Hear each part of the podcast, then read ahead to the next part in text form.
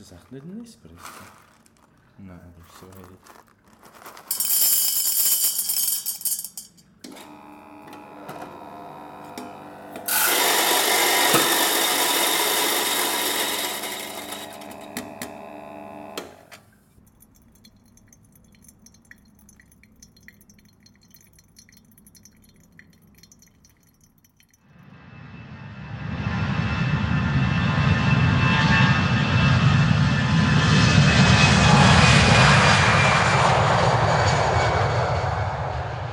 Ich weiß gar nicht, wie wir anfangen im Fall. Wie Ich weiß nicht, wie die Sendung soll heissen. Ich bin immer noch für Where Have You Been, das finde ich super. Where have you been? Ist es Where Have You Been? Also heute wäre es Where have you been ja ein Gucci aus Äthiopien, oder? Das wäre so. In Jetzt diesem musst du auch Sinn. sagen, was, was für einen Kaffee gemacht hast. Cheers. Zuerst probieren. Das stimmt.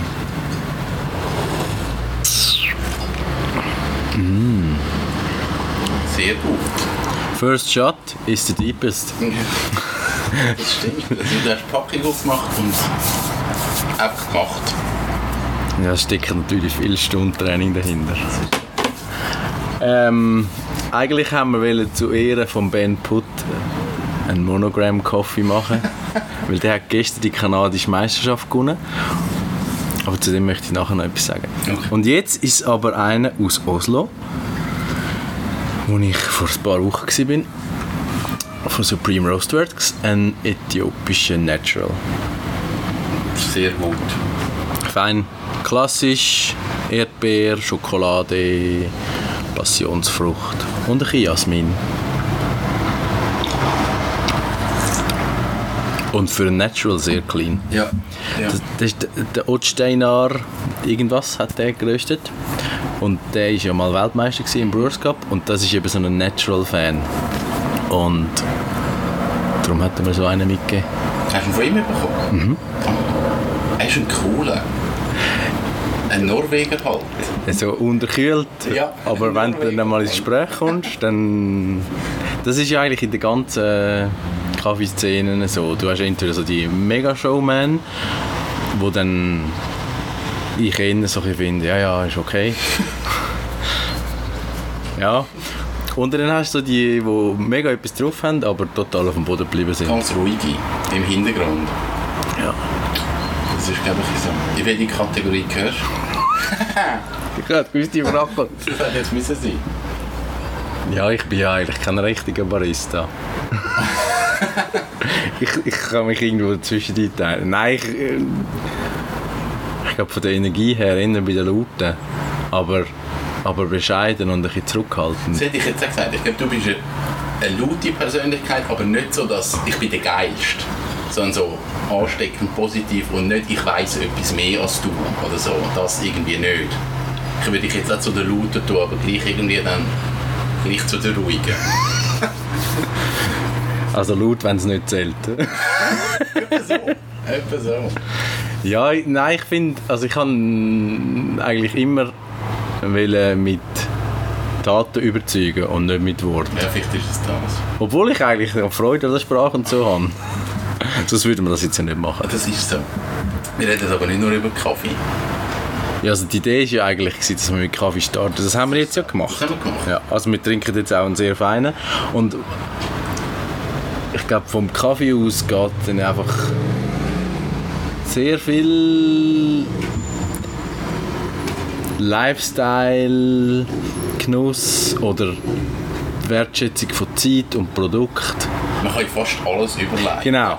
Und also ich finde jetzt, wenn man jetzt so rausschaut, weil wir sitzen jetzt Mitte, Ende Oktober auf dem Balkon mit kurzen Hosen, ich finde das recht außergewöhnlich schön. Aber es ist auch ein extrem schöner Oktober. Mega. Das ist der Wahnsinn. Man will eigentlich nur draussen sein. Und was... äh, Ich nehme mich da nicht aus. Im Sommer sind alle stinksauer, wenn es wüstes Wetter ist oder nicht über 20 Grad. Und im Herbst sind alle so, oh, es ist ja mega Wetter, geht raus. Und die Wertschätzung ist einfach Ja, das stimmt. Das stimmt. Also, Peace für Global Warming. Nein, ich genieße es sehr. Und ich bin jetzt, also ich, äh, beruflich momentan sehr viel unterwegs und habe jetzt so die, die letzten zwei, drei Mal nicht so die Traumdestinationen gehabt. Und das letzte Wochenende war so wie Balsam für die Seele. Was hast du letzte Woche gemacht? Ja, ich war auf dem Velo. Ah, Da wären wir wieder nächste Leidenschaft. Gell? Du hast auf Instagram gepostet, st- äh, ge- gelbe Sterne. Sind es gel? Gelbe Sterne. Ist nicht Sterne. Ach so. Gell? Ja, es ist mein neues Baby. Eben gell? Ich bin ja ähm, so ein bisschen Material verliebt. Und das ist es eigentlich, sind geile Kreuze. es sind eigentlich X. Es sind geile X. Da sieht man, wie gut ich da rauskomme. Also das hat damit zu tun, weil das Velo ist ein X-Bike, ein Cross-Bike. Auf gut Deutsch ein Rad-Quer-Fahrrad. Und für die, die jetzt nicht so im Radsport daheim sind, ich. das ist eigentlich ein Rennvelo mit ein bisschen üppigerer Bereifung und aggressiverer Bremsen, dass man kann über Stock und Stein und querbeet. Und es ist eben lustig, im Gegensatz zum Mountainbike bist du viel wendiger und schneller. Und für mich ist es auch ein bisschen die Entdeckung von der schnellen Langsamkeit. Also ich, Über Jahre habe ich ja eigentlich, wo ich noch Wettkämpfe gemacht habe, immer schneller, weiter, besser. Und jetzt ist es eigentlich die Steigerung vom Erlebnisfaktor. Und dann spielt das Tempo eigentlich nicht mehr eine Rolle, aber mehr so, wohin könntest du es noch fahren mit eigentlich einem unvernünftigen Vehikel. Ist es ein unvernünftiges Vehikel? Also, jeder normal würde dann wahrscheinlich ein Mountainbike nehmen, aber es ist so ein die Herausforderung von der Fahrtechnik, die du dann brauchst. Ähm, und dann gleich bist nicht so der 0815-Biker, der am Wochenende mal geht biken sondern es ist wirklich etwas Spezielles. Und ich habe mega den Plausch dran. Aber das ist etwas, wo du sagst, ich gehe, ich gehe bewusst in, in Wald oder über Stock und Stein und nicht, ich fahre auf der Straße. Oder kann das eben genau beides? Es kann beides, also du hast so ein nicht allzu groben Stollenpneu und entdeckt habe ich es eigentlich mit Freunden aus äh, Amerika. Also die, das sind Velofotografen, die machen eigentlich nichts anderes als Velofahrer fotografieren. Also sie folgen am Profiradsport und machen Fotos und verkaufen die und machen dann das auch für Hersteller von Material und Bekleidung und halt ja quasi ein Sportfotograf, ein Spezialisierter. Und wir haben zusammen in den Dolomiten so ein Event gemacht. Also sie haben es gemacht, ich durfte teilnehmen. Und dort ist es eigentlich darum gegangen, dass man in den Dolomiten, wo es ein sehr bekanntes Velogebiet ist, nicht einfach auf den 0815 Passstraßen fährt, die auch mega faszinierend Ja. und schön sind, sondern eigentlich mit dem Rennvelo so voll im Hinterhof durch Wälder und Kiesstraßen. Das haben wir letztes Jahr das erste Mal gemacht. Es war eine Ochsentour, gewesen, aber mega lässig. Und das ist, also, was auch noch cool war, es ist eigentlich nur über Instagram kommuniziert worden. Und die haben, ich weiß nicht wie viele Follower, ich schätze jetzt mal irgendwie 40'000. Und die haben einfach gesagt, hey, wir machen das, ihr könnt dann in Alta Badia sein, es kostet nichts, Kommt. einfach. Und, und dann ist es so, ich glaube 14 Leute sind gekommen. Und es war ein mega familiärer Anlass. Gewesen. Und das Jahr war es das zweite Mal. Gewesen. Wieder dasselbe, noch einfach noch ein bisschen besser und mehr Fun. Und darum habe ich gefunden, jetzt muss es Quervelo an. Weiss- Dein wievielte Velo ist das, wo du, also, wo du jetzt gerade hast? Ah, nur drei. Du hast nur drei. Ja. Was hast du denn für drei? Also ein Rennvelo, ein Strassenvelo. Also ein Rennvelo. Ja. Dann ein Mountainbike, also ein vollgefedertes, Ja. so für ganz grob. Und Das das, Quervelo. Das ist äh, ein sogenanntes Hardtail, wo auch keine Federgabel hat, aber Scheibenbremse. Kommst du da nicht in Konflikt, wenn du jetzt gehst, Velo fahren, dass du dann musst überlegen Also, ich, ich glaube jetzt so Rennvelo und Mountainbike, okay, das, das weisst du wie, und jetzt ist das Zwischending. Ja, ich weiß. Das war ja lang eigentlich der Hauptgrund, gewesen, warum dass ich lange keins gekauft habe, weil ich gefunden habe, ach komm, nein, und du hast ja jetzt schon zu wenig Zeit fürs Mountainbike. Und, aber das Ding ist eben so im Winter, auch wenn wir da keine richtigen Winter mehr haben, dann ist es oftmals halt gleich ein nass und dreckig und nicht so Strassenvelo-Verhältnis. Aber mit dem Quervelo kannst du dann gleich überall anfahren. Ah, okay. Und das ist jetzt so ein das gewesen. und irgendwie habe ich gefunden, ich muss mir mal etwas gönnen. Es war ein recht hartes Jahr gewesen, und dann muss man sich mal so ein bisschen verwöhnen. Das finde ich okay, das muss manchmal sein. genau. Du hast ja, was mich wundert, du hast ja, wann hast du angefangen mit Velofahren? Richtig Velofahren? Also ich mit von 5 bis 9 bin ich BMX gefahren. Ja. Nein, das stimmt nicht. Von 6. Also eigentlich, ich kann kaum können Velo fahren, bin ich so in einen Schnupperkurs hineingerutscht und bin dann BMX gefahren. Das ist so eigentlich der Auslöser vom BMX-Boom. In Europa ist der Film E.T. weil da sind die Kids Ah, mit ja, BMX-Bikes stimmt. rumgefahren. Und dann so rund um den Boom hat es dann so ein bisschen Schnupperangebot gegeben für Kinder. Und dort bin ich per Zufall reingerutscht und hatte mega den Plausch gehabt und habe dort eigentlich angefangen Velofahren zu trainieren. Und das ist gut gewesen, weil es gibt so eine Technikschule, was so ja. Velotechnik und Fahrtechnik angeht. Und das habe ich dann bis 9 Uhr gemacht und irgendwann ist es dann zu aufwendig geworden, jedes Wochenende irgendwo anders fahren für Rennen und so. Und dann habe ich das ein in die Ecke gestellt und dann habe ich mit 17 ein Occasion-Rennvelo gekauft und habe dann eigentlich ziemlich angefangen Velo fahren und dann Duathlon machen und nachher Triathlon und irgendwann habe ich aufgehört mit allem und jetzt fahre ich nur noch Velo und ja. Was ist denn so der Moment, wo du gesagt hast, jetzt kaufe ich mir so ein, ein neues, richtiges Velo? Das ist es jetzt. Jetzt gerade ein Occasion-Velo gekauft, das ist wahrscheinlich nicht so, okay, das ist gut, aber es ist wahrscheinlich nicht genau das, was du vorgestellt hast. Ähm, mit kurz vor der Matur. Ich habe gut Geld verdient, weil ich während der Schule immer gearbeitet habe. Und so als Junge sparst du ja nicht. Also, da verdienst du eigentlich nur das Geld, dass du wieder kannst raushauen oder? Und dann habe ich gefunden, so, ja, das ist jetzt cool. Und dort eigentlich schon völlig überdimensioniertes Material mit Carbonrahmen und einfach so ein bisschen, ja. Weil eben Freude am Material und ein bisschen an, an der technischen Raffinesse. Und das ist so, mit dem habe ich dann auch angefangen, Wettkämpfe zu machen. Okay. Ja. Und seitdem ist dann eigentlich, dann, also wenn ich ganz ehrlich bin, habe ich dann nur noch ein Velo gekauft und den Rest, also habe ich dann lang nicht mehr müssen kaufen. Okay. Und ja, jetzt ist halt klar, jetzt bist du wieder fast normal Kunde. Ja, eben, mich hat es so Wunder genommen, weil so der, der Einstieg ist ja meistens so schwierig.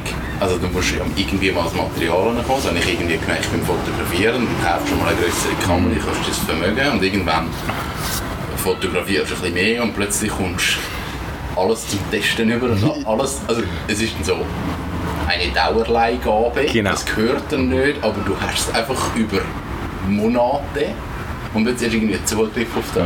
Das ist wahrscheinlich eben ist beim Velofahren dem Fall gleich. Ja, also das ist, das ist schon... Ich habe halt immer geschaut damals, dass du deinen Ausrüster und Sponsor auch kannst entsprechend etwas zurückgeben Also sprich äh, Events und für sie irgendwelche Kunden Velo-Ausfahrten machen und so. Weil, also so bin ich erzogen worden, es ist immer ein Gehen und ein Nehmen. Und das hat sich eigentlich so bewährt, dass ich immer sehr eine gute Beziehung hatte mit meinen Mäzen. Weil, also auch mal, wenn du ein Jahr hast, wo du irgendwie äh, das ganze Jahr ausfallst wegen Krankheit oder Verletzung, dann sagen die nicht, hey, weißt du was, kannst du im Fall gehen. Ja. Und das ist eigentlich schön, weil ich finde, es geht ja immer um, um auch eine Freundschaft, die dahinter steht. Und darum habe ich auch heute noch eine sehr enge Freundschaft zu einem bekannten Sportgeschäft, wo mir immer noch so ein bisschen gute Preise macht. Und das ist natürlich nicht nur schön, weil noch irgendwie ein bisschen von dieser äh, spannenden Zeit ein kannst mitnehmen für dich und das noch teilen, sondern ja, weil dann halt vielleicht kannst du zwei Velo für, einen, für den Preis von einem kaufen. Und die richtige Anzahl Velo ist ja immer n plus 1. Das habe ich letzte Klasse bei den Gitarren also und bei den Töpfen also. Genau. Also N ist die momentane, n ist die momentane ah, genau. Anzahl. Richtig. ich merke so, das ist ganz ein anderes Thema, aber es kommt jetzt gerade so in den Sinn, weil schöner Herbst, dass ich im Moment nein, eigentlich seit ich das Tiny House habe, nur gerne draußen bin. Das hat sich verändert. Vorher bin ich nicht gerne draußen gewesen. Nein, wirklich nicht. Nicht gern voraus? Nein, ich habe es nicht geil gefunden. Dann, dann, dann wirst du noch nass und dann, oh, und dann frierst du am Fuß. Nein. Und jetzt ist es so, seit ich irgendwie, äh, seit letztem Sommer, bin ich mega gerne voraus. Das Beste. Also, ich bin nämlich entsetzt, wenn wir haben so schöne Wälder und wenn du irgendwie unter der Woche am Abend joggen gehst, du siehst nie jemanden. Es ist einfach niemand dort. Es ist wie so, es nutzt mir gar nicht, dass wir da so in no time neben draussen sind, in einem total schönen Naturgebiet. Und wenn du im Ausland bist, also man muss nicht mal weit gehen, irgendwie in Spanien, dort entweder hast du asphaltiert und so ein bisschen Ja. zivilisiertes Gebiet oder dann ist einfach so Dickicht. Ja. Aber du kannst nicht einfach mal so neben draussen ein spazieren oder joggen. Ja, es ist wirklich so komisch und das, wenn, wenn du viel reisest oder eben auch dann quasi früher mit so sportlichem Hintergrund, dann lernst du das mega zu schätzen. Ja. Und also ich habe ja auch mal die Schweiz verlassen und an einem anderen Ort leben, aber durch da, da das nicht geklappt hat, merke ich jetzt eigentlich umso mehr, ich finde es ure gut da. Es ist schon so.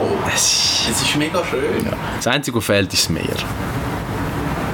In sechs Stunden bist du am Meer. Ja, aber, ja Mit dem Auto. ich weiß, aber, nicht mit dem Velo. Teil 8. aber das Meer wäre schön. Ein Meer wäre schön.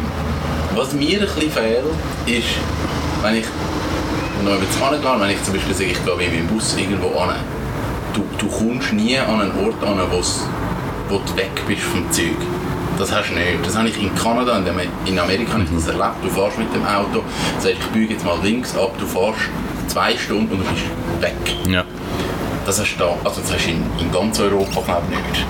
Dass du einfach mal weg, weg bist. Es ist halt wie so ein bisschen kompakter, was es aber auch extrem schön macht. Weil du kannst, und das mache ich oft mit dem Bus, oder sonst irgendwie, du schnappst das Zeug, du fährst eine halbe Stunde, du bist in einem Wald, du bist irgendwo, und du bist in einer halben Stunde wieder zurück. Das sind ja so die, die Mini-Abenteuer.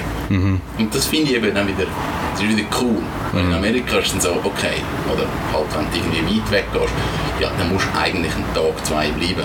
Hashtag, wie heißt es? Buslife? Was ist Vanlife. Vanlife? Vanlife. Okay, ja. Das ist, das ist der Shit. Ist ein bisschen gesucht, oder? Vanlife. Ja, also- Das ist, wenn du wirklich drin lebst, konsequent. Aber es ist jetzt ein bisschen Fashion, aber momentan. Mega. Mega. Jetzt machen das alle und das ist cool. Aber ich, Du hast noch wieder über den Ben reden. über den Ben, genau. Also ich bin ja...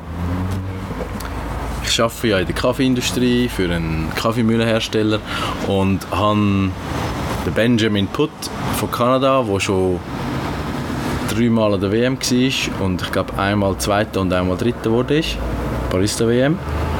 Ja. Ähm, den habe ich engagieren als Celebrity für einen Distributor in Russland, weil der russische Markt ist extrem empfänglich auf grosse Namen und ja, dann macht man das. Und ich habe den nicht gekannt, aber schon so über die ersten Kontakte über Skype, mega sympathisch. Und dann haben wir den eingeflogen mit Frau und Kind, weil der ist jetzt irgendwie erst seit 10 Monaten Papi.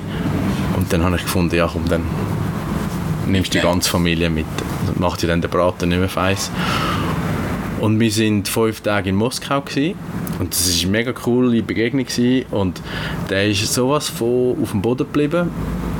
Hat äh, zwar eine gute, enge Beziehung und so ein eine Botschafterrolle mit 90 Plus, also so dem super Boutique Luxus Kaffeeanbieter und macht aber irgendwie eine WM-Kampagne verglichen mit anderen erfolgreichen Baristas, die einen Bruchteil kostet.